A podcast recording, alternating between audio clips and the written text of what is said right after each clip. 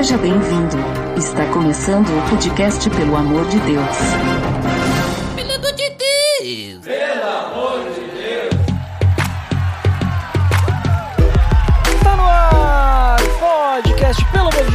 Eu sou Ed The Drummer e eu aguardei ansiosamente por essa gravação. E por isso eu recebo diretamente do conteúdo concreto Kleber Pereira. Fala, gente, tudo bom? Bom dia, boa tarde, boa noite aí para quem estiver ouvindo a gente pelo podcast. É um prazer estar aqui com o Ed, poder gravar esse episódio. Né? Eu sempre, sempre gosto de gravar Pelo Amor de Deus, né? Porque faz uma linha dupla, né? Fala um pouquinho do tema e fala um pouquinho de Deus. Isso é sempre bom. Tamo junto aí nessa gravação. Olha ali! E também aqui conosco do. É, temporariamente em ato, mas daqui a pouco, quando você escutar esse podcast, pode ser que já esteja de volta. Ou não, lá do podcast Puro e Simples, Victor Medeiros. É um prazer estar aqui novamente e principalmente juntando todos os temas que me fazem tão feliz, que é teologia e psicologia. Então, bora lá. Muito bem, e hoje então nós vamos conversar sobre ansiedade e como não andarmos ansiosos.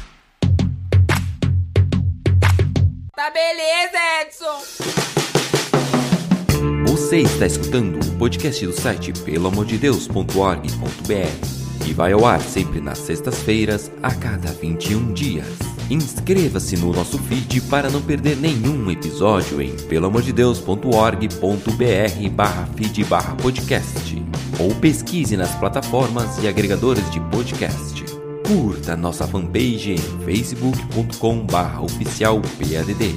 Nos siga no Twitter através do arroba underline PADD e também no Instagram oficial PADD. Ou entre em contato conosco através do e-mail contato arroba pelamordedeus.org.br.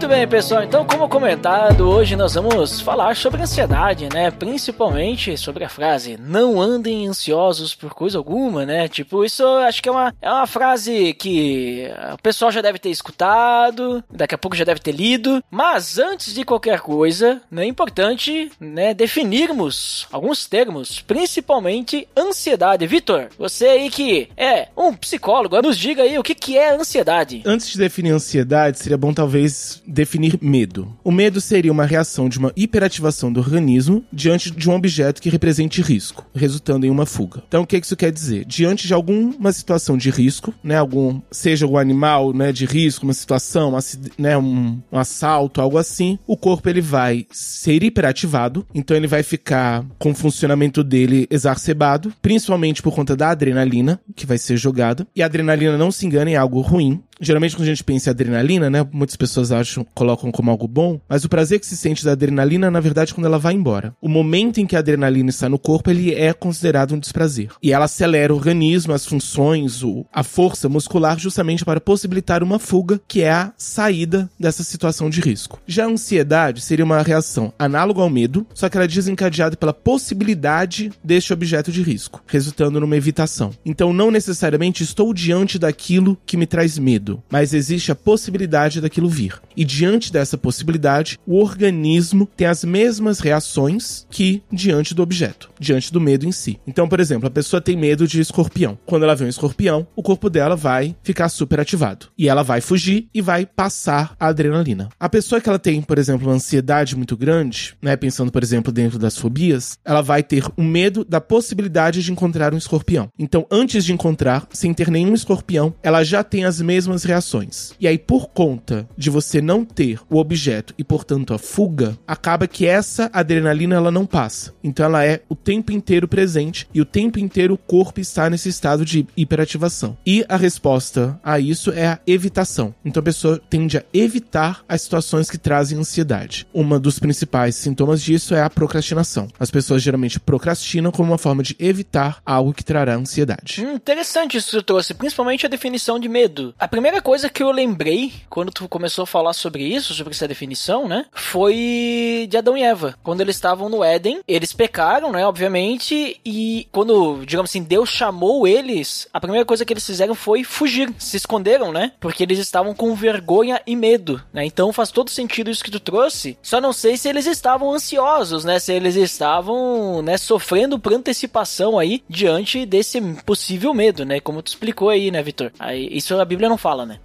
é, nesse caso seria uma ansiedade porque eles estão fugindo da possibilidade de Deus encontrá-los. Ah, olha ali, ó. Eles estão evitando serem encontrados por Deus. Ah, muito, muito interessante. E Kleber, tu entende da mesma forma essa definição de ansiedade? Pra ti, ansiedade, o que, que tu poderia complementar se, se tu entende da mesma forma? É, vamos lá, né? Essa, psicólogos e, e linhas diferentes são sempre pensamentos um pouquinho plurais, né? Um psicólogo de lá, outro psicólogo daqui. E como eu sou, eu, eu sou psicólogo e pedagogo, então essas questões ligadas à, ansiedade, para mim, são acabam sendo muito comuns, né? Porque é muito comum você ver isso nas escolas, né? Você vê isso no meio da educação, isso é bastante comum. E como o Vitor trouxe aí o viés que fala do medo e falou das mudanças químicas, eu acho que é importante a gente trazer aqui um pouco o conceito do que eu entendo ser o norteador para essa questão da ansiedade e essa diferença que ela tem para o medo, por exemplo, né? Porque o que liga essas duas sensações, essas, esses dois aspectos do ser humano é o estresse. Então, esse, essa descrição que o Vitor fez muito bem aí dos elementos fisiológicos envolvidos no aspecto do medo, que se repetem de alguma maneira na ansiedade, são justamente o que a gente chama de estresse. Então, o estresse físico, né, que é esse, essa carga de adrenalina, essa carga de uma série de hormônios que faz com que seu corpo fique pronto para o que a gente chama de mecanismo de luta e fuga, ele é posicionado por uma ameaça que o teu cérebro ordena. Então, o cérebro humano vai pensa em alguma coisa, né? Uma prova, como o Vitor colocou no exemplo, ou uma eminente situação que pode ser traumática já na cabeça da pessoa, e ela começa a desenfrear um, um movimento. Ela ouve um barulho de tiro, né? Uma rajada de tiros ao longe, para o pessoal que mora aí na favela, nas favelas do Rio de Janeiro, São Paulo e outras cidades capitais, né? Você já vê que situação de estresse naturalmente. E isso pode gerar um medo, que é, que nesse caso é episódico real, se os tiros forem muito perto da sua porta, você estiver vendo passar o pessoal de preto e de azul para lá e para cá, então você tem um medo, esse medo é real, né? Ou você pode ter um sintoma mais ansioso, né? Que é essa coisa do pensar no que pode acontecer quando aqueles tiros chegarem muito perto de você e você começa a imaginar e aquela situação começa a ser uma frequência para você. Nos dois casos, o elemento que liga isso é um estresse, é um, uma carga adrenérgica, dopaminérgica que vai fazer com que, com que você tenha essas sensações todas pelo corpo, né? Muitas vezes calor, taquicardia, porque tudo isso é montado no teu corpo para que você tenha potência para, se for necessário, como diriam os jovens, né, do meu tempo, meter o pé, vazar dali, sumir, desaparecer, fugir, ou se não for possível fazer nenhuma dessas coisas, você precisar lutar. Como é que isso se encadeia, né? O medo, como colocou o Vitor já, ele seria o momento estanque. Então, o medo é fruto de uma necessidade que é real, é iminente, está acontecendo naquele momento, você está sentindo aquilo, mas também está vendo alguma coisa, está percebendo alguma coisa muito próxima e ele é um episódio. Né? Com o passar do tempo, aquilo vai embora, acabou. A ansiedade não, ela é recorrente. Né? A pessoa que vive sempre ouvindo tiros no lugar onde mora, por exemplo, ela acaba sendo acometida de uma certa ansiedade, porque aquela perspectiva de que vai acontecer alguma coisa, vai acontecer alguma coisa, alguma coisa vai acontecer, não vai embora, ela permanece. E é isso que a gente chama de ansiedade. Nos dois sentidos, existe o estresse natural. Numa vez, a carga de estresse, no caso do medo, ela é potente, né? E no caso da ansiedade, ela é contínua, né? O que faz com que a gente traga aí um outro quadro que é muito comum, que é o que a gente chama, chama de pânico, né? Ou aquelas crises de pânico que muita gente tem, de se tremer, ter taquicardia, sensação de que vai morrer, que aí é, é o ápice de uma situação de estresse por um medo muitas vezes imaginário, criado por um fluxo de ansiedade contínuo. Né? Acho que se a gente fosse determinar, essa tríadezinho de medo, estresse e ansiedade passam juntas, né? Sempre juntas. Uhum. Mas assim, que nem vocês estão falando de medo e tal, né? Mas e aquela ansiedade que a gente tem, por exemplo, vou ganhar um presente, ou comprei um produto aí vai vir pela internet, vai demorar para chegar, ou vou casar, né? E aí, vamos dizer assim, não tá relacionado, creio eu que não esteja relacionado com medo, né? Mas por aquela ansiedade, bah, quero logo aquele, aquela coisa, aquilo lá, ou sei lá, agora o pessoal compra jogos pela internet, né? E aí quando compra o jogo, tem que esperar baixar o jogo. E aí tem aquela ansiedade, ah, baixa logo, quero jogar esse jogo, não sei, né? Dê um exemplo aí. Isso também é ansiedade? É, tem, tem, tem relação? É um outro tipo? É, por isso que eu trouxe o estresse, né? Justamente hum. por causa dessa diferenciação, né? Quando a gente fala de estresse, a gente tá falando de qualquer, de qualquer coisa que possa detonar esse aspecto do teu corpo. E uhum. isso é feito geralmente pelo sistema bíblico mesmo, mas é feito no que a gente chama de sistema de luta e fuga,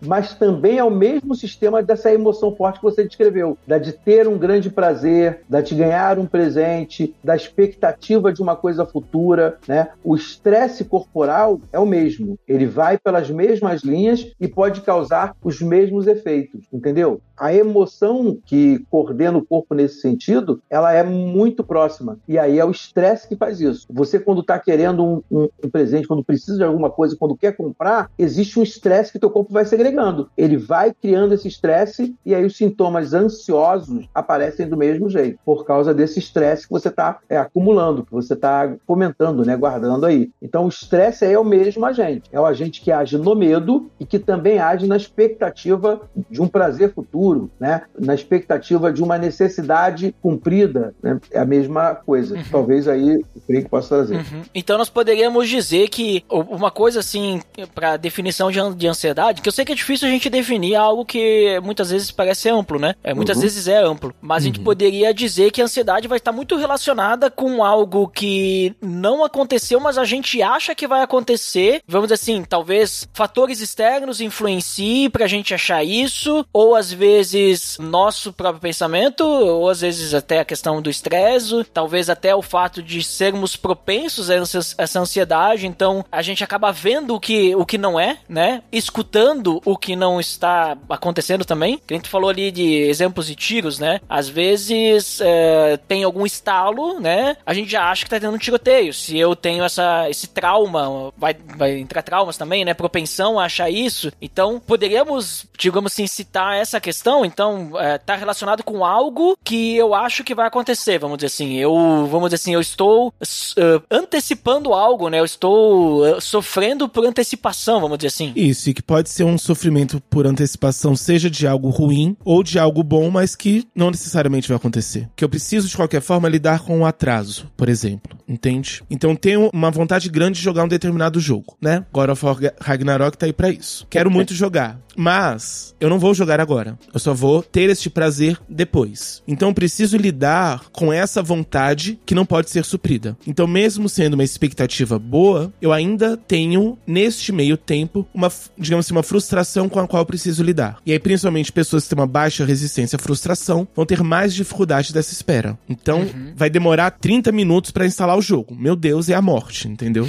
Já outras Entendi. vão uhum. ter menos ansiedade nesse caso, porque a ansiedade qualquer forma, ela vem mais em menor ou maior grau. E recursos distintos para lidar também com essa ansiedade. Mas independente, né, do de ser bom ou ruim, sempre que existe essa iminência de algo acontecer ou não acontecer, que pode dar algo errado e não acontecer. Tô instalando o jogo aí em cima da hora, falha a internet, entende? Uhum. Então, sempre existe um risco, né, ou de acontecer algo ruim ou de não acontecer algo bom. E mesmo que aconteça algo bom, com certeza ainda existe um atraso com o qual vou precisar lidar. Uhum. Isso que você falou, Ed, tem muito a ver justamente com, com a perspectiva de, do futuro, né? Com uma certa previsibilidade de algo que ainda vai acontecer. O que, que isso tem a ver com o critério psicológico humano, né? Estar preparado para esses momentos, antecipar esses momentos, é uma das coisas que os seres humanos fazem melhor, né? Porque a gente não é guiado por instinto, a gente é guiado por raciocínio, por pensamento.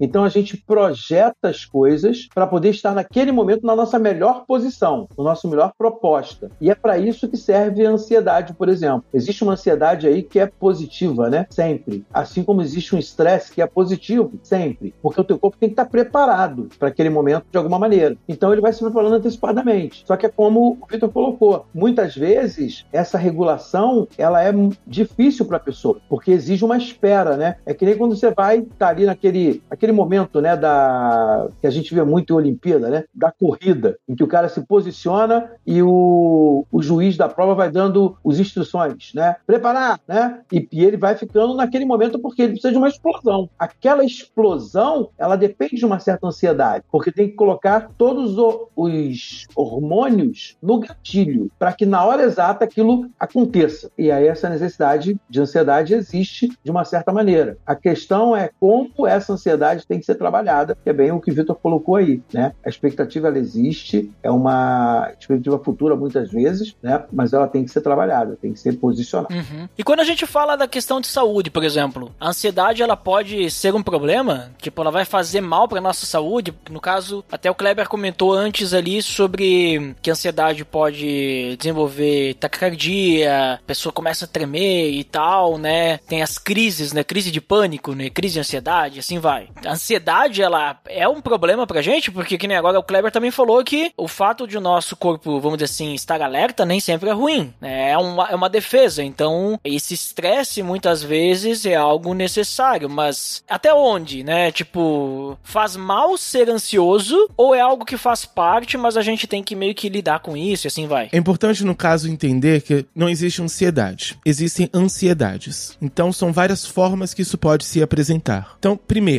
né, a ansiedade em si, né, em termos orgânicos, ela vai de fato fazer um certo mal, justamente por conta dessa liberação de adrenalina. Então, vai exigir mais do organismo. Não é necessariamente algo que vá, né, acabar com a pessoa, porque, por exemplo, no esporte, isso está muito presente. Então, é comum no esporte o corpo ser levado a essas a esses extremos e ele está preparado para isso. Já no caso de pessoas que não estão preparadas, já vai ser um pouco mais complicado. Além disso, é preciso entender essas gradações da ansiedade. Então, colocaria né, né, mais ou menos nessa ordem. Nós temos, por exemplo, sintomas ansiosos. Então, a pessoa não tem necessariamente problema de ansiedade, mas diante de uma determinada e pontual situação, ela vai apresentar esses sintomas. Então, por exemplo, a pessoa que está na corrida, está né, esperando o tiro para poder largar, ela está ali com sintomas ansiosos. Depois, você pode ter um quadro de ansiedade. Então, é uma pessoa que ela não necessariamente tem um problema grande de ansiedade, mas por um determinado tempo ela vai estar ansiosa com questões objetivas. Então, ela não é ansiosa de modo geral, mas ela vai ter que fazer uma prova muito importante, ou então ela vai, né, um, exemplo acho que vai ficar mais claro. Ela tá com suspeita de câncer, vai receber o resultado. Ali, né, nesse momento, enquanto ela estiver nesse processo, ela vai estar tá com um quadro de ansiedade. Mas em outros momentos ela não tem essa mesma questão. A pessoa também pode ter ansiedade generalizada, que ela já é de fato diagnosticada com um problema de ansiedade. Então você tem pessoas que, de modo geral, em praticamente tudo, elas estão ansiosas. Então elas vão ficar ansiosas em questão de trabalho, em questão de escola, em questão de família, em questão dos amigos. Várias coisas vão trazer esses sintomas ansiosos. Mas ela costuma sempre estar ansiosa. Então é algo um pouco normal dela, entre aspas, estar ansiosa, mas ela não apresenta também outras questões além da ansiedade. Que aí seria a segunda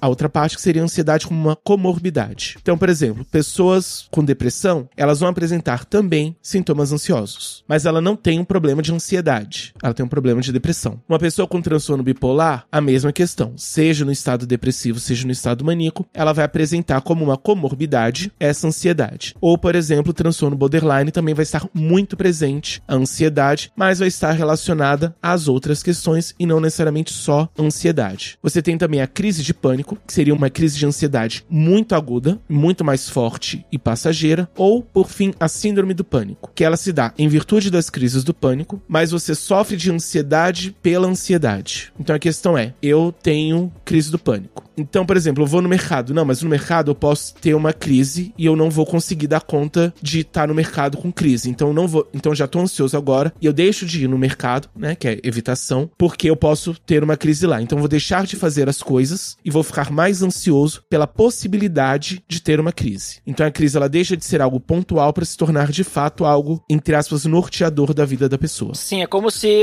a pessoa ficasse com gripe por causa do medo de pegar gripe. Mais ou menos. Tipo, não, gripe não. Vamos dizer assim, eu tenho medo de pegar gripe, então eu fico com, eu desenvolvo sintomas da gripe, né? Tipo, como se Isso.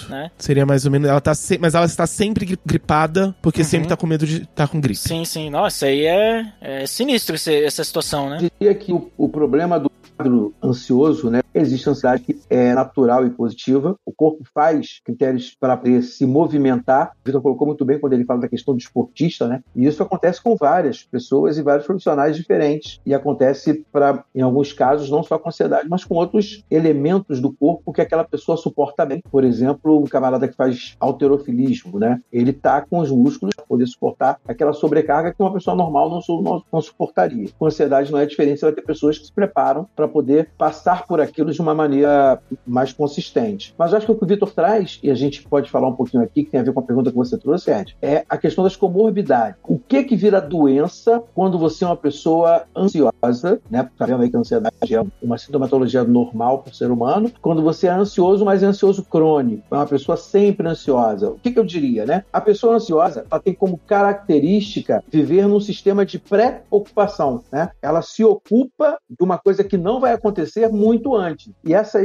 estrutura de funcionamento que, que caracteriza uma pessoa ansiosa, né? Está sempre preocupado, preocupado, preocupado, se ocupando sempre antes, vai trazendo probleminhas. Você falou aí da pessoa não estar tá gripada, mas sentir sintomas da gripe. Acontece. Você ter sintomas somáticos baseado numa expectativa que você cria na tua cabeça de uma coisa que pode acontecer, né? E isso vai criando uma certa abertura para a comorbidade. Por que isso? Porque quando você libera esses hormônios, muitos desses hormônios mexem, inclusive, no seu sistema imune, que é muito curioso, né? Por exemplo, doenças como a psoríase, né, que trabalha em cima do vácuo do sistema imune, usam muitas vezes a prerrogativa de ser uma pessoa ansiosa ali, de ser uma pessoa estressada ali. E aquilo vai gerar uma comorbidade, um problema que pode ser um problema mais sério, como é o caso da psoríase, entendeu? Então, existem algumas doenças que acabam sendo associadas ao, ao episódio trans, do transtornado ansiolítico. Aquele transtornado ansioso, ele tem uma tendência a facilitar o avanço de algumas comorbidades, de doenças ou patologias que funcionam ali juntos, que vão junto com essa característica dele de ser ansioso, né? Então, é aquela coisa de uma coisa puxa a outra, né? Um abismo puxa outro abismo nesse caso. Entendi, entendi. Não, eu,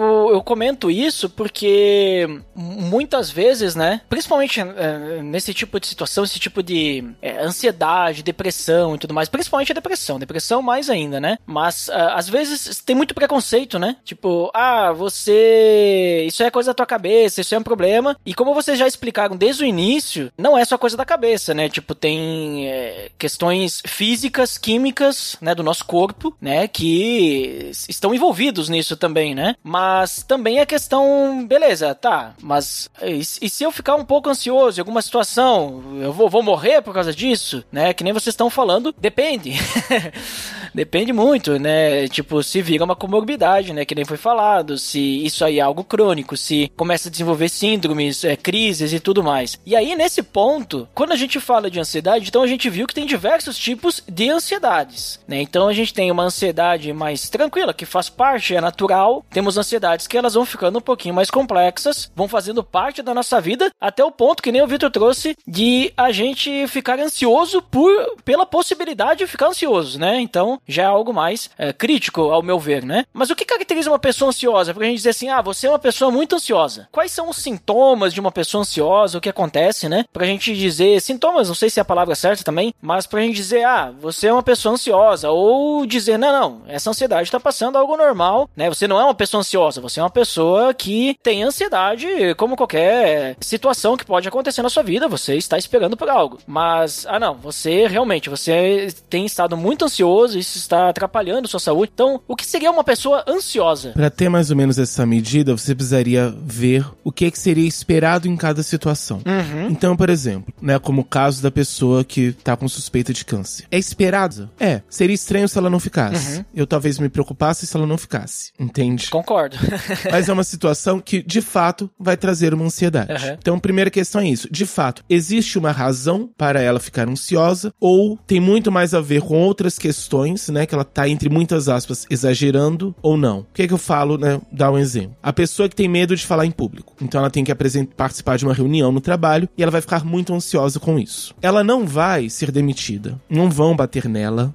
Não vai acontecer nada de fato ruim, entende? É um, entre aspas, um exagero nesse sentido. Mas é algo que para ela faz sentido, entende? Então existe uma lógica interna, né? Na, no caso das pessoas, principalmente com ansiedade generalizada em diante, existe uma lógica interna que justifica aquela ansiedade. Mas, a rigor, ela não seria tão justificável assim. Então, a partir do momento que você tem situações que não deveriam deixar a pessoa tão ansiosa, mas mesmo assim ela está ansiosa, já podemos caracterizar uma pessoa com ansiedade. Além disso, vai ser a intensidade e inconstância. Então, a pessoa, mesmo, por exemplo, a pessoa que fez o exame, a biópsia, se ela fica o tempo inteiro com o coração acelerado, com as mãos tremendo, suando, não consegue dormir, não consegue comer, isso durante três dias, aí nós temos um problema. Que mesmo a questão que deixa ela ansiosa sendo justificável, a quantidade dessa ansiedade está muito além. Então preciso ver se de fato existe o motivo e a intensidade ou constância. Porque também se a pessoa ela fica com aquela ansiedade por dias, aquilo também é um problema. E aí principalmente se a pessoa ela tem isso pontualmente ou com várias coisas. Então ela vai transitando de ansiedade em ansiedade ou em alguns casos inclusive ela só tem isso. Ela não tem necessariamente um objeto que deixe ela ansiosa. Ela simplesmente sente essa ansiedade e ela não sabe nomear pelo quê. Ela simplesmente está ansiosa sem conseguir entender quais são os processos e os gatilhos que deixam ela assim. Então, seria necessário ver isso. Mas também entender, diferenciar, que estamos falando de uma pessoa com ansiedade, não uma pessoa ansiosa. Porque a ansiedade não faz parte da pessoa. É isso que ela talvez precise entender. Então, às vezes, eu vou ficar ansioso com várias coisas, mas eu não sou a minha ansiedade. Ela faz parte, né, de um momento, de um processo, mas ela não sou eu. Então, eu vou ter esses sintomas, mas eles não vão me definir, eles não vão me nortear. Quando eu permito que me definam e me norteiem, aí eu já estou entrando de fato, me aproximando de uma síndrome do pânico. Que eu já estou de fato me norteando, me organizando a partir daquilo. Sendo que eu precisaria entender que nós não estamos falando de uma pessoa ansiosa, mas de uma pessoa com uma ansiedade ou com sintomas ansiosos. É, o, o DSM, né, que é o Manual de Doenças, ele na verdade, diante do, disso aí que, que o Ed falou e que, que você trouxe muito bem, Vitor, ele, ele traz algumas possibilidades, né, dessa questão questão do, da pessoa com ansiedade e como isso se caracteriza. Ele faz isso dividindo um, um pouco os tipos de ansiedade, né? A gente já falou de alguns aqui, na verdade. A gente falou do transtorno de pânico. Então, a pessoa que tem transtorno de pânico, que tem episódios desse tipo de travar, de ter sintomas físicos extremamente fortes, né? Ela claramente está sofrendo de um dos transtornos da ansiedade. E se ela tem um transtorno de ansiedade, de alguma maneira ela é uma pessoa ansiosa. Aquela pessoa que tem transtorno de ansiedade social, que o Vitor também acabou citando aqui, né? Tem medo de falar em público, que, que fica muito nervosa, tem uma sudorese muito forte, um ataque cardíaco, todas as vezes que vai encontrar um grupo de pessoas, às vezes numa reunião num bar, né? Às vezes num, numa reunião de, daquelas de final de ano com os colegas de escola, ou então num show em que ela tem que ir, e aquilo vai deixando ela muito nervosa, muito fora do padrão, né? Disfuncionalizando, isso também caracteriza uma pessoa ansiosa. As fobias específicas, né? Como agorafobias, por exemplo, né? Que é aquela que faz com que você não saia de casa, porque você tem medo de sair de casa. Então, as fobias específicas, elas também são sinais de pessoas ansiosas. O transtorno de ansiedade generalizada, que aí a gente diria que esse é o ansioso dos ansiosos, né? Aquele que está sempre nos cascos, né? Que a gente costuma falar, que está sempre no topo ali,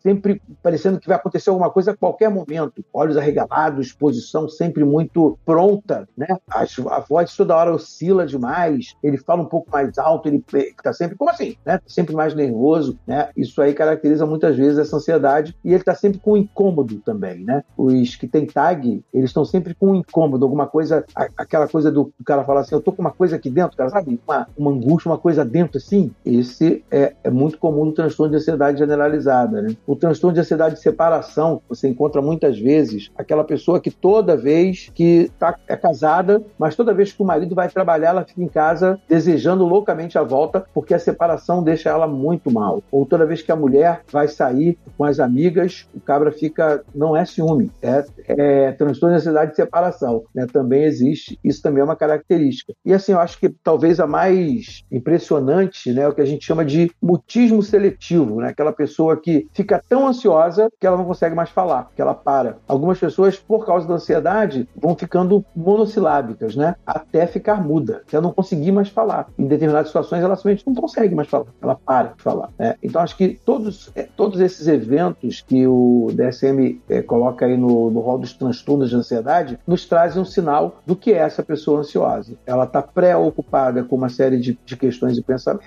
e eles causam toda essa possibilidade de transtorno que a gente falou aqui. E deixa eu aproveitar, então, já que a gente está falando bastante, assim, sobre a ansiedade, assim, é, nesse sentido, toda, essa parte, né, mais profunda, antes da gente entrar na parte falar sobre a Bíblia mesmo, né, e sobre versículos e tudo mais, uma pessoa que ela tá se sentindo ansiosa, que ela tá passando por esses sintomas e tudo mais, quem que ela tem que procurar? O que, que vocês me digam? Ela tem que procurar um psicólogo, psiquiatra, terapeuta? O que, que seria o mais indicado? Depende da situação? Dependendo do tipo e grau de ansiedade, ela vai precisar, na verdade, de tudo isso. É verdade. Uhum. Mas quem que ela procura por primeiro, vamos dizer assim? Geralmente o psicólogo. Aí o psicólogo vai saber se é com ele ou se ele tem que direcionar para um outro tipo de terapia, vamos dizer assim, né? É, porque acontece? O que o psiquiatra faz e o que o psicólogo faz. Talvez seja a primeira coisa que precisamos diferenciar. Uhum. O psiquiatra, de modo geral, ele vai trabalhar em questões mais orgânicas, principalmente com medicação. Então, em alguns casos, a pessoa vai precisar ou de um ansiolítico, né, para poder lidar com aquela coisa mais pontual, com aquela ansiedade mais pontual, ou em alguns casos de um antidepressivo, um estabilizante, que vai ajudar também a dar uma equilibrada na química do cérebro.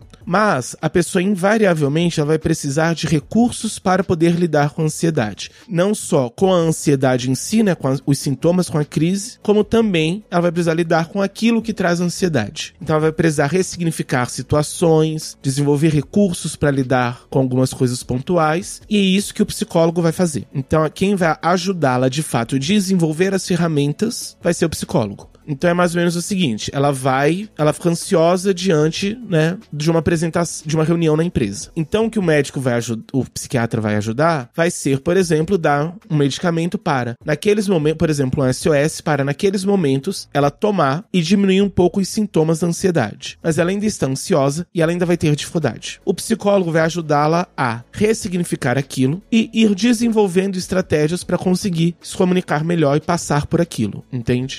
Então ele vai, dependendo do caso, ele vai precisar realmente da junção dos dois, tanto do psicólogo como do psiquiatra, além de algumas outras estratégias, como mudança de estilo de vida e outras coisas, que a gente vai abordar mais adiante, certo?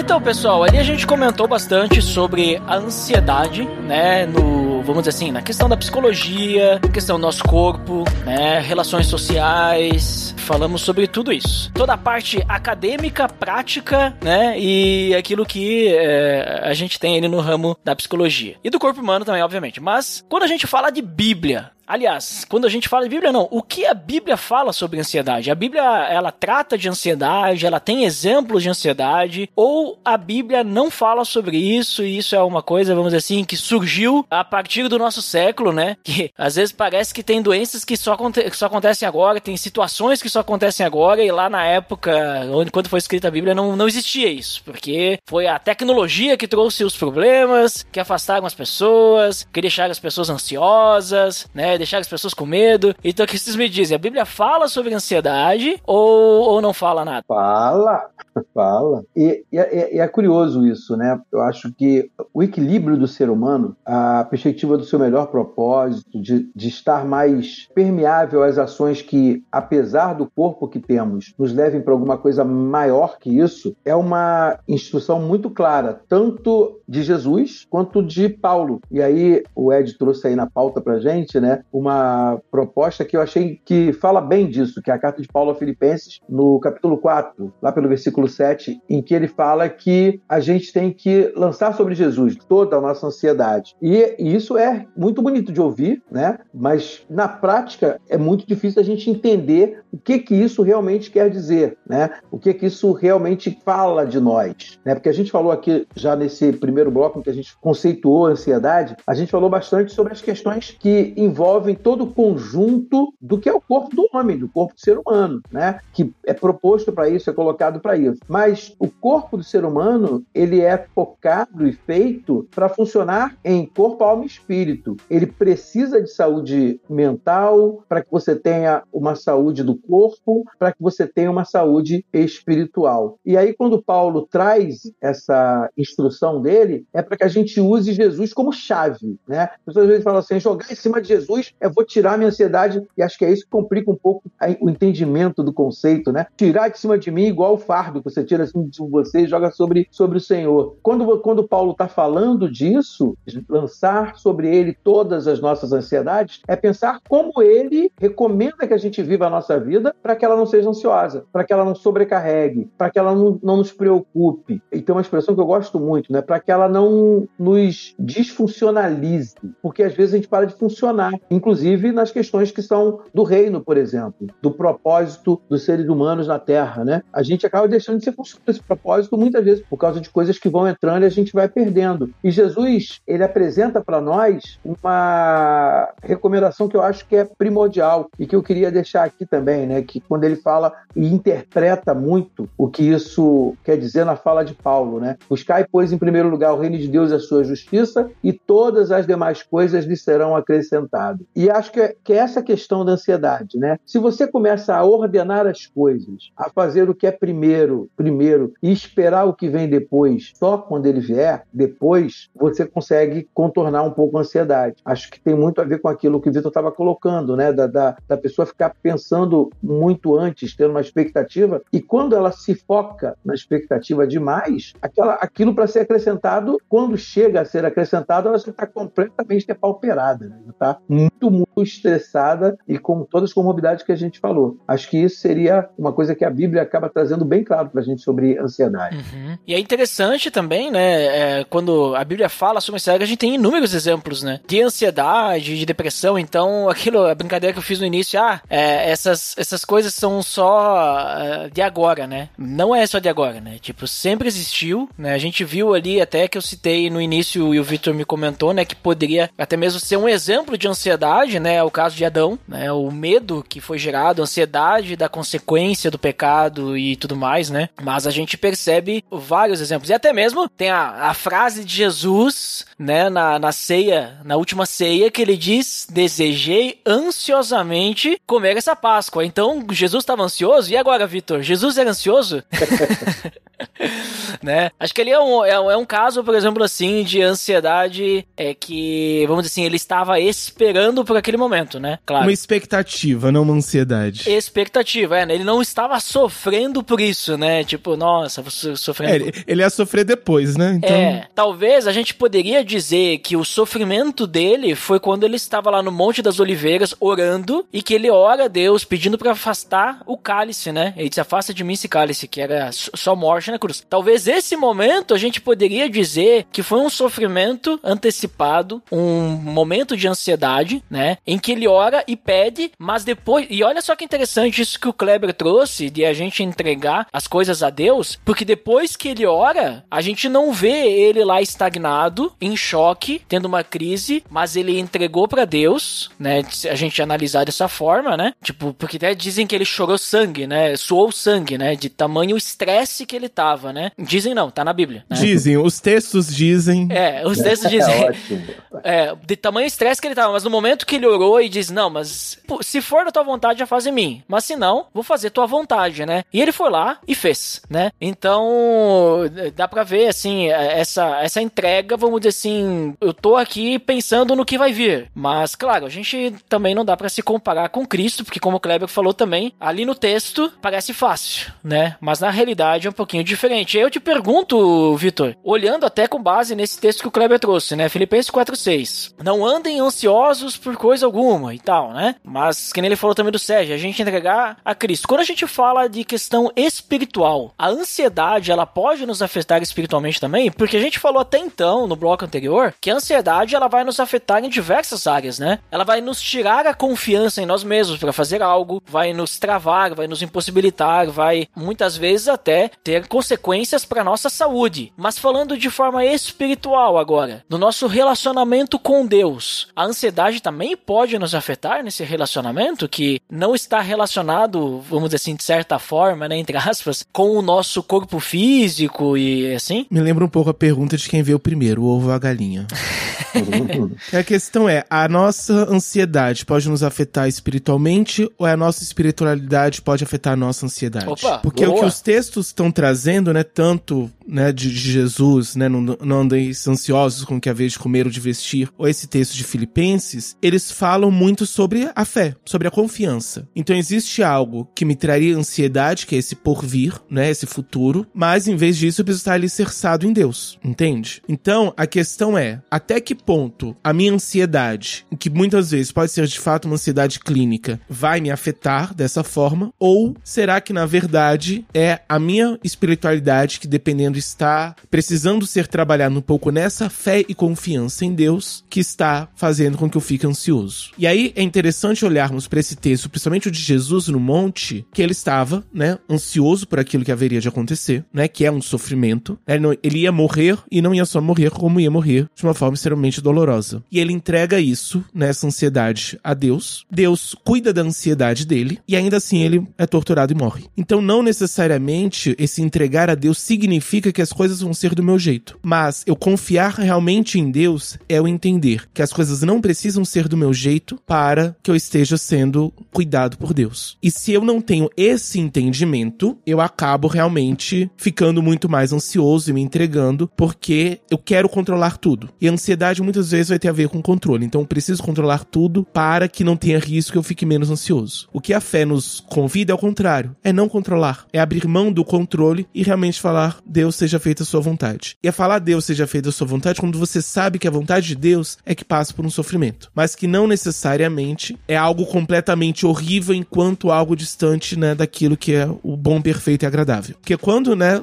ganhamos uma promoção no trabalho, algo assim, é fácil entender que a vontade de Deus é boa, perfeita e agradável. Mas às vezes a vontade de Deus vai ser boa, perfeita e agradável também passando por sofrimento. Cristo morrer era a vontade boa, perfeita e agradável de Deus. E Cristo entendia isso. E Cristo, mesmo diante disso, conseguia não ficar ansioso. E é interessante nós olharmos pro texto, né, para esse texto de Filipenses. Vou lê-lo e comentá-lo um pouco. Partido 4. Alegrai-vos sempre no Senhor. Repito, alegrai-vos sempre. Então aqui Paulo já está convidando a gente a nos alegrarmos em Deus. Que é às vezes o complicado nesses momentos que é nós entendermos o quê? Estamos passando por dificuldades. Sim, mas é só dificuldade? Será que em nenhum momento nós também tivemos vitória? Conseguimos? Então precisamos ser gratos, olhar para isso, olhar para aquilo que nós conseguimos fazer e também para aquilo que Deus já fez. Então estou passando por uma situação extremamente complicada. Mas calma, ano passado eu passei por uma outra situação também complicada e Deus me ajudou. Não, no outro eu passei por uma pior ainda e Deus me ajudou, entende? Então eu consigo perceber que Deus está sempre me ajudando. Então, nesse momento eu posso né, reconhecer isso, me alegrar, porque Deus sempre está conosco. Que a vossa moderação se torne conhecida de todos os homens. O Senhor está próximo. Não vos inquieteis com nada, mas apresentai a Deus todas as vossas necessidades pela oração e pela súplica em ação de graças. Então não basta nós apresentarmos as nossas,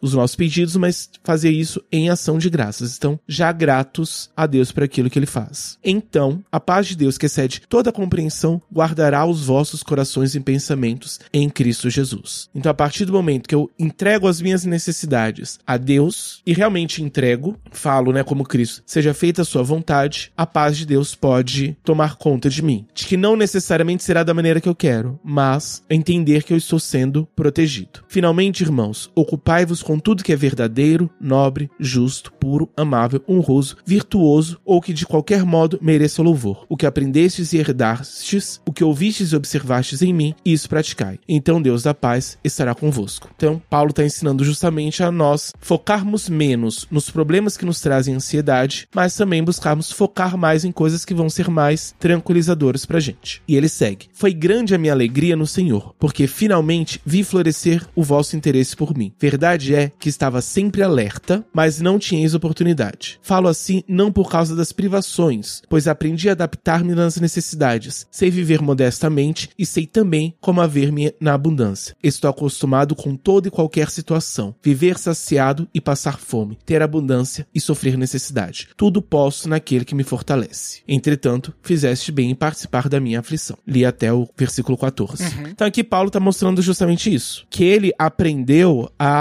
deixar essa ansiedade, essa preocupação em Cristo. Isso não significa que tudo, né, pela fé tudo vai dar certo e sempre as portas vão se abrir, tudo vai ser perfeito, maravilhoso. Não, que nós vamos passar necessidade e abundância, que nós vamos passar por momentos de dificuldades e momentos tranquilos. Mais importante de entender nisso a questão da, da ansiedade é que ela passa, principalmente na crise, durante a crise mesmo, a crise de pânico, é entender que a crise vai passar. Os problemas eles vão passar. E aí nós podemos ficar ansiosos com isso ou entender entendermos quem é o nosso Deus. E se eu entendo quem é o nosso Deus, eu vou ter fé nele e vou entender que, independente do que esteja acontecendo, eu posso ter paz. E é por isso que, não tendo esse entendimento, eu fico mais ansioso e por isso que, de certa forma, é muito mais a minha espiritualidade que afeta a minha ansiedade. Embora, de fato, em alguns casos, a pessoa muito ansiosa de forma generalizada, isso vai dificultar um pouco. Mas ainda assim, se ela tá firme nessa compreensão, ela vai conseguir tranquilamente, né, tranquilamente entre aspas, se se apegar a Deus enquanto recurso para lidar com aquela ansiedade e essa ansiedade diminuir. Uma coisa que às vezes nós precisamos aprender, principalmente nessas situações, é que onde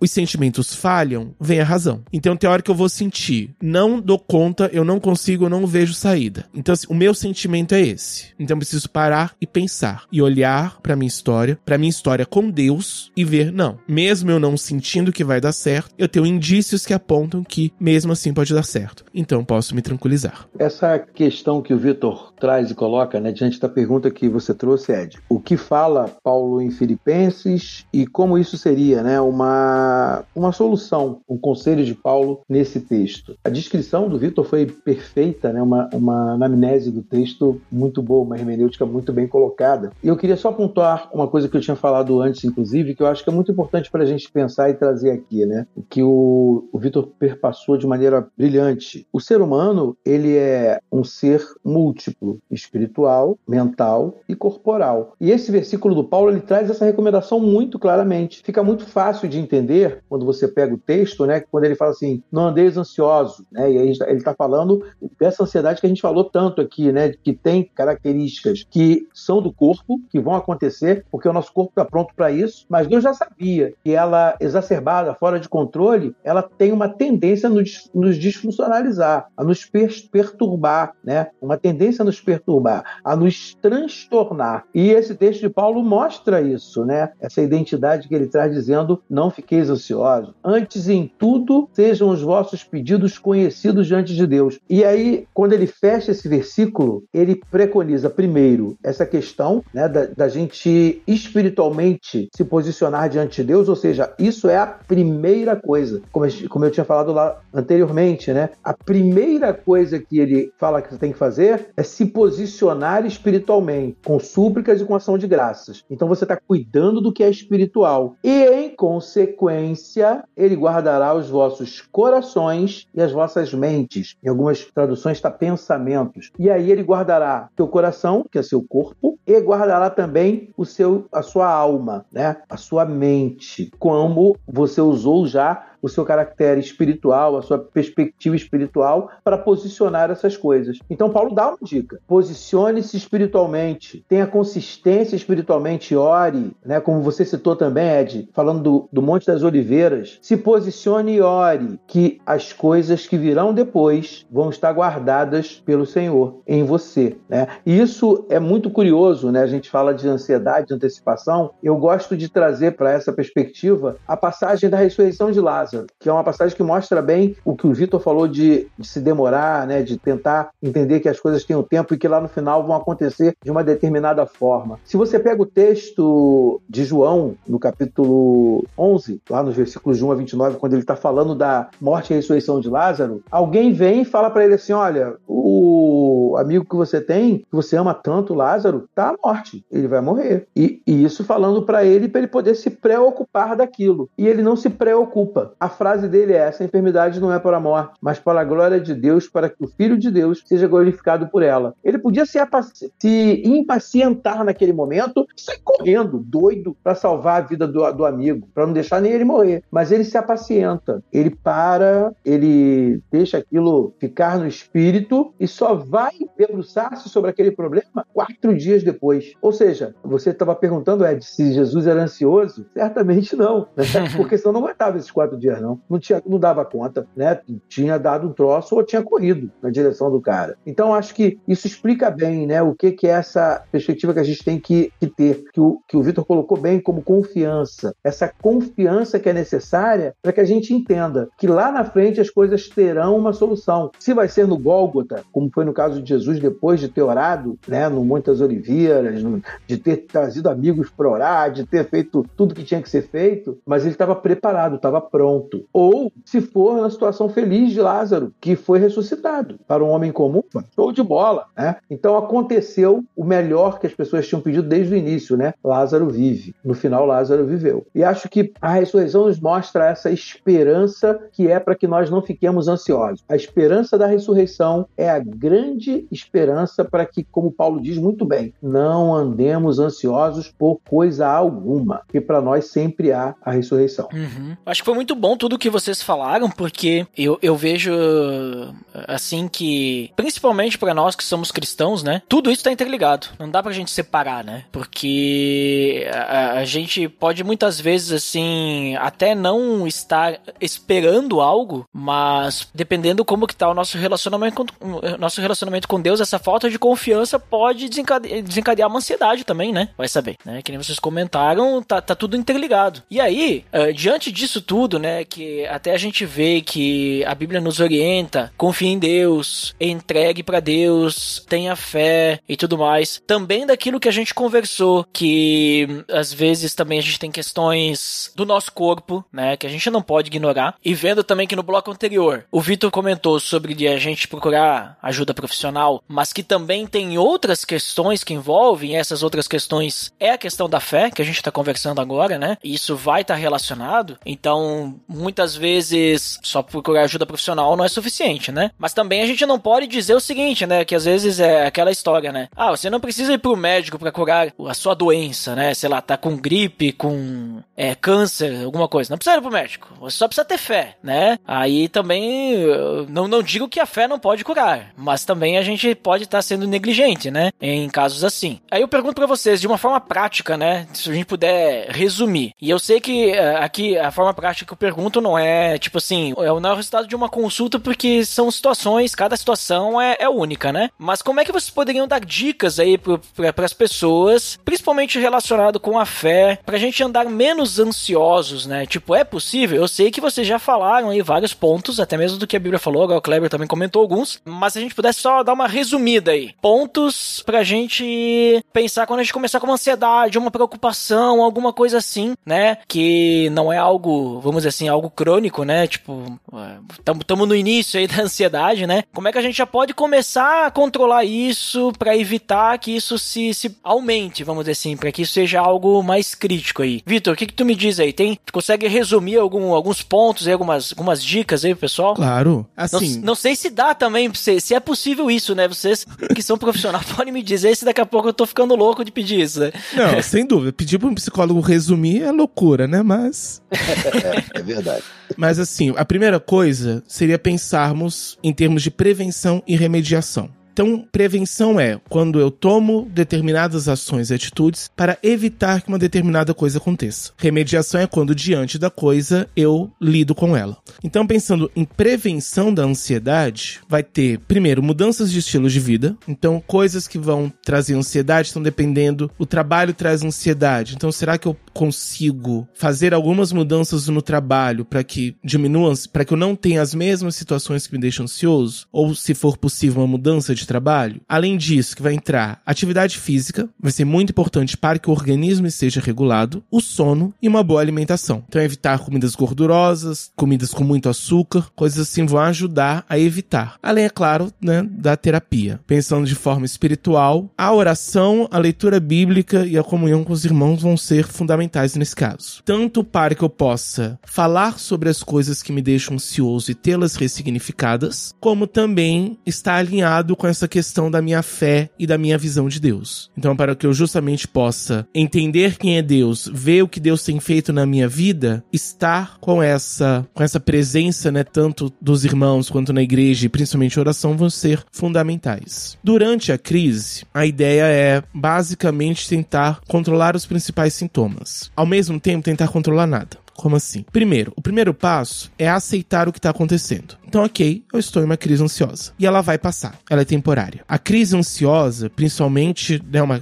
crise do pânico, ela é mais ou menos um parente chato que veio te visitar. Que é chato. Mas ele tá fazendo só uma visita. Vai ser complicado durante dois, durante o final de semana, né? Mas ele vai embora. A crise vai ser a mesma coisa. Ela vai embora. Então, diminuir um pouco isso. Também tentar buscar estratégias para você focar menos menos na ansiedade e mais em outras coisas, nas coisas em volta, como por exemplo mindfulness, é uma estratégia que ajuda bastante e que serve para esses momentos. Mindfulness ele é uma espécie de meditação, mas ele não é exatamente uma meditação. Que a meditação envolve você limpar a mente e não pensar em nada. Assim, sem estar ansioso eu não consigo não pensar em nada. Imagina ansioso, né? Então, quem conseguir parabéns. Então, para quem não é monge budista, a ideia do mindfulness é justamente você focar a sua atenção, a sua mente em algumas coisas mais objetivas objetivas. Então, as sensações táteis, né, os sons em volta, o, o próprio organismo, prestar atenção no coração, na respiração, coisas assim. Só te cortando, Vitor, sabe que a gente já gravou um episódio sobre meditação, inclusive link no post. Claro que lá foi, falando, foi, foi falado muita, muita coisa, né? Mas uma das coisas interessantes lá é sobre assim, a meditação em cima da palavra. Então uhum. dá pra te até misturar, né? Tu trabalhar o mindfulness com momentos assim de concentração na palavra, oração também, né? Por que não, né? Dá para aproveitar já que tu já tá mais tranquilo ali com essas técnicas de mindfulness, até para se conectar mais com Deus através da palavra e oração, né? Sim, no primeiro momento mais a oração do que a leitura na, da palavra. Claro, claro, mais oração, Porque obviamente. ele não, você não vai conseguir naquela hora se concentrar na palavra, entende? Uhum. Mas a oração você vai conseguir já se organizar um pouco melhor. Entende? Então, do Mindfulness eu posso também te passar para colocar no post um vídeo meu fazendo o Mindfulness guiado para quem quiser tiver em crise pode ajudar bastante. Olha ali, hein? Link no post para você poder, né, se tranquilizar aí com a ajuda do Vitor Medeiros, olha aí. E aí nesse processo, né, a respiração vai ser fundamental, porque muito, né, do, do pânico, né, dessa crise, ela vem desses sintomas. Então, às vezes é necessário até antes da questão do pensamento a questão, né, desses sintomas. Inclusive, eu conheço casos de pessoa que fica ansiosa quando toma energético, porque acelera o organismo. O organismo entende como sendo uma crise de ansiedade e ela fica ansiosa. Então a ideia é um pouco diminuir, né, esse funcionamento e a respiração vai ajudar muito. Então se você conseguir, né, focar menos na aceitar, ok, estou ansioso, focar menos nessa ansiedade, é, é um pouco mais, né, no, no seu corpo e respirar um pouco melhor. Fazer uma oração, você já vai resolver muito disso. Você já vai diminuir muito desses sintomas, entende? E aí, por fim, é entender que você conseguiu passar por essa crise. Então, é o que nós chamamos de autoeficácia. Então, entender que você foi capaz de passar por isso, você tem essa capacidade, e da próxima vez que vier, porque vai vir, porque, né, sempre estamos diante de coisas que vamos deixar ansiosos. Então, a próxima vez que vir, você vai conseguir lidar com isso de forma muito mais tranquila. Não necessariamente vai ser fácil, mas você vai já ter mais ferramentas e entender que é possível. E aí, a partir, né, depois que esse turbilhão passou, a tanto a oração quanto a meditação na palavra vão ser fundamentais. Porque aí, no caso, não é só lidar com esses sintomas, mas você vai precisar lidar com tudo aquilo que traz ansiedade. E aí, nesse caso, esse estar alinhado espiritualmente vai ser fundamental. Porque senão é, é querer correr numa perna só. Hum, boa sorte.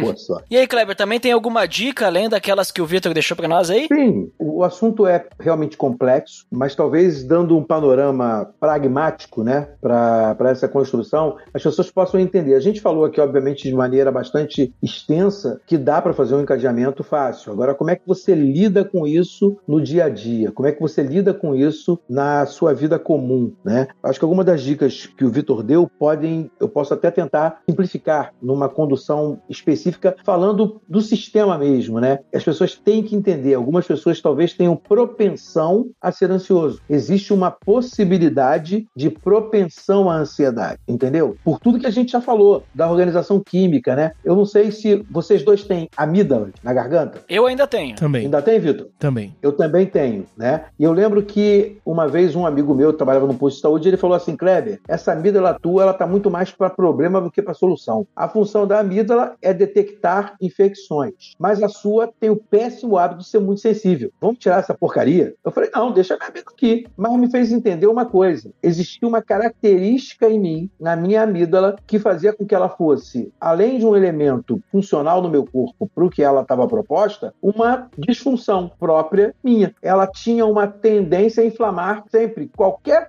possibilidade de ameaça, ela já inflamava. E, curiosamente, o sistema límbico tem um componente cerebral chamado amígdala, que tem o mesmo processo quando se trata desse mecanismo todo que a gente está falando aqui, que causa ansiedade. Em algumas pessoas, isso é muito mais intenso, mais sensível e cria muito mais propensão. E como falou muito bem o Vitor, a pessoa tem que viver com isso, como todos nós temos, porque a ansiedade é uma coisa que tem que existir. Assim como o alarme da amígdala da garganta é uma coisa que tem que existir, porque senão você viveria com a parte superior do teu corpo inflamada ou invadida por bactérias se não houvesse um alarme ali naquele lugar. A mesma coisa acontece com ansiedade. Ela tem um propósito. Só que algumas pessoas são mais sensíveis às questões que causam essa ansiedade, essa disfuncionalidade em alguns momentos e essa sintomatologia tão radical para o nosso corpo que afeta inclusive a nossa mente, às vezes até o nosso espírito, como colocou muito bem o Vitor. Então, o que, que a gente pensa a partir daí? Ora, controlar os momentos é importante. Aí o Vitor deu uma dica que eu acho que é a que eu uso muito no consultório. Eu, eu falo muito isso com os meus pacientes, né? Respiração é vida para o ansioso. Respiração é, prolonga, é prolongamento de expectativa, é espaço para a tua mente pensar. Então, respirar bem, fazer o, os exercícios emergenciais de 10 minutos de respiração cadenciada até aquela é, proposta de crise maior passar, é muito importante. Então, teve lá um, um episódio, está sentindo que está ficando fora de controle, está respirando muito rápido, está hiperventilando, está tá muito ruim para você? Senta, planta os pés no chão e respira de maneira cadenciada, profundamente e expira profundamente, para tentar regular a sua respiração e a partir daí ter vida. Então, acho que isso é importante para as crises. E eu diria que, diante do que o Vitor falou sobre prevenção e sobre remediar, o que a gente tem bem no meio é sempre pensar num suporte. Então, e aí suporte eu digo no sentido do,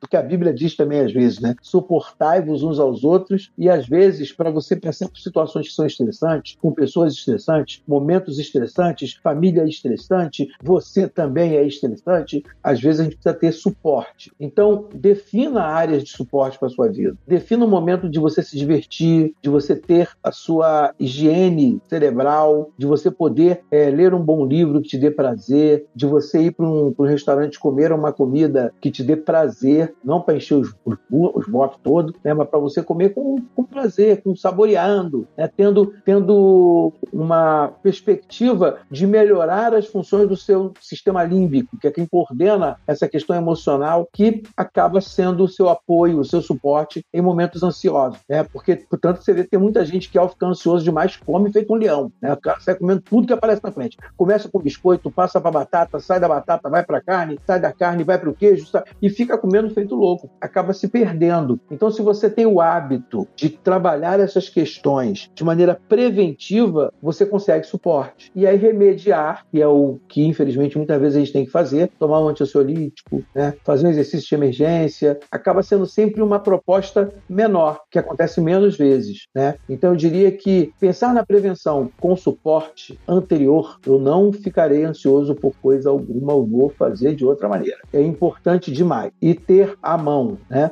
na mente eu diria, né? sempre o recurso da respiração para poder tentar se autorregular de maneira mais fácil é, é uma dica que eu daria.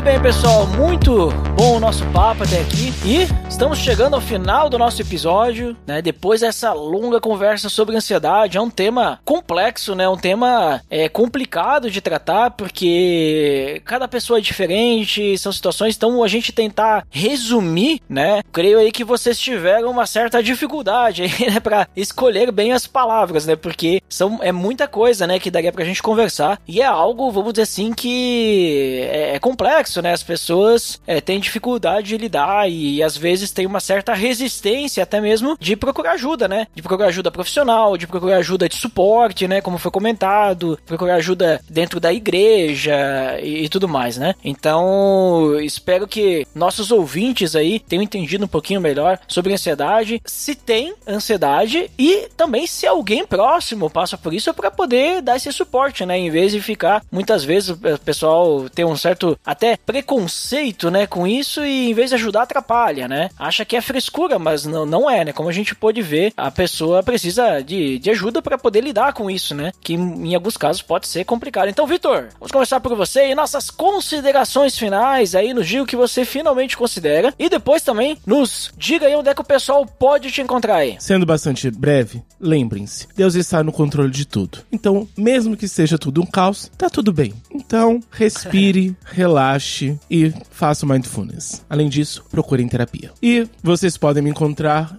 no Instagram em arroba psicólogo Victor Medeiros. Lá vocês podem entrar em contato se quiserem fazer sessões, eu também atendo online, então fechou. Show de bola! Então, link no post para vocês encontrarem o Vitor. E muito obrigado, Vitor, por participar conosco aí, conversando sobre esse assunto. E agora, Kleber Pereira, nos diga o que você finalmente considera e também comente aí onde é que o pessoal te encontra. Muito bem. É, eu acho que o importante talvez aqui seja a gente falar sobre uma coisa que a Bíblia fala também, né? Tente ter uma cosmovisão para tudo que você tem à sua frente, à sua vida, né? E aí, inclusive, a, a ansiedade, uma cosmovisão cristã disso. Então, o jeito que você olha as coisas determina como você vai lidar com ela. E não é diferente com a ansiedade. Né? Se você for uma pessoa que murmura demais, que concentra o que é de negativo nos seus pensamentos, o seu corpo reage a isso. O seu corpo reage ao que o teu espírito direciona. E isso faz com que sua mente tem esses gatilhos loucos, químicos, que vão acabar te prejudicando. Então, eu diria que é importante, né, para você poder conter a ansiedade, é você pensar em ter uma vida menos murmurante, menos agressiva para você mesmo e mais em paz com você mesmo. Eu acho que isso faz toda a diferença e é o que a cosmovisão cristã nos coloca, né? Em tudo a gente tem que ser pacificador, em tudo a gente tem que ser bem-aventurado, a gente tem que buscar as coisas que vêm do alto em primeiro lugar. E isso é ter uma cosmovisão positiva,